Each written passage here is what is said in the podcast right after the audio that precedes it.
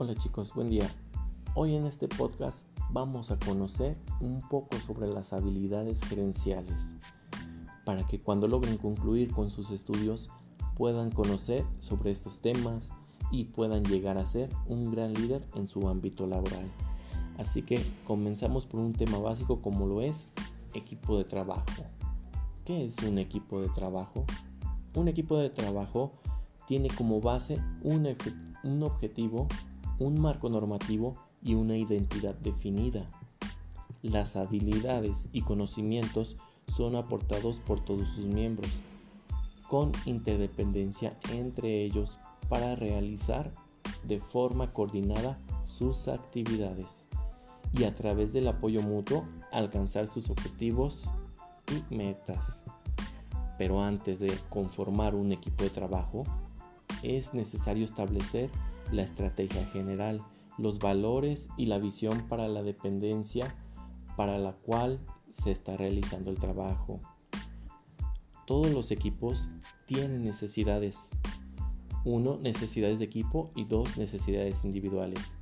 Como necesidades de equipo, se debe tener valores comunes, propósito común, responsabilidad por el desarrollo de cada miembro, respeto y confianza mutuos, base de habilidad común, propiedad colectiva y como necesidades individuales se debe tener la comprensión de las diferencias en las exigencias de desempeño, comprensión y tolerancia de las diferencias individuales. Ya que cada uno de los integrantes es diferente y cada uno de los equipos de trabajo es diferente, es peligroso aplicar un enfoque general a la gerencia del equipo. Identificar el estilo adecuado de gerencia y participación en las primeras etapas ayudará a maximizar los resultados y por lo tanto reducir los riesgos de fracasos posteriores. Otro de los puntos es necesario, la, es necesario entonces la coexistencia de dos factores, condiciones personales para trabajar en equipo y condiciones organizacionales para hacerlo seriamente. Revisemos las condiciones personales en el terreno de las cualidades. Como punto 1 tenemos la percepción positiva de las diferencias. Como punto 2 la tolerancia al límite. Como punto 3 la capacidad de escuchar. Como punto 4 capacidad de revisar los propios supuestos básicos subyacentes.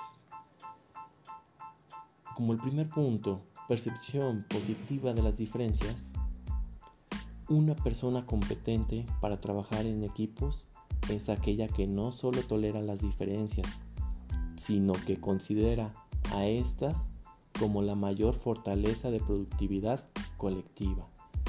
Es, es desde el proceso de alta diferenciación en donde se produce la mayor creatividad para abordar una situación o problema.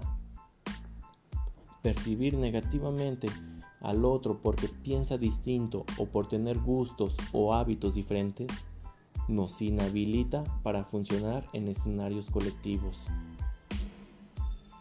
Otro punto mencionado, la tolerancia al límite.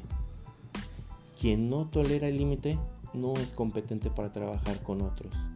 Una de las mayores dificultades del trabajo en equipo es que el comportamiento individual encuentra rápidamente los límites que el ejercicio de la libertad del otro impone. Superar la percepción del otro como una limitación o la propia libertad es uno de los grandes desafíos del trabajo grupal.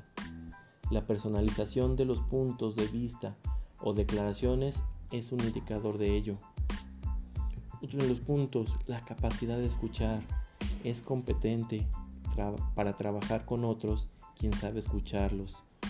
También aquel que es capaz de escuchar otras voces además de, la, de las propias. de este tema, capacidad de escuchar, los principales problemas es nuestras creencias son la verdad.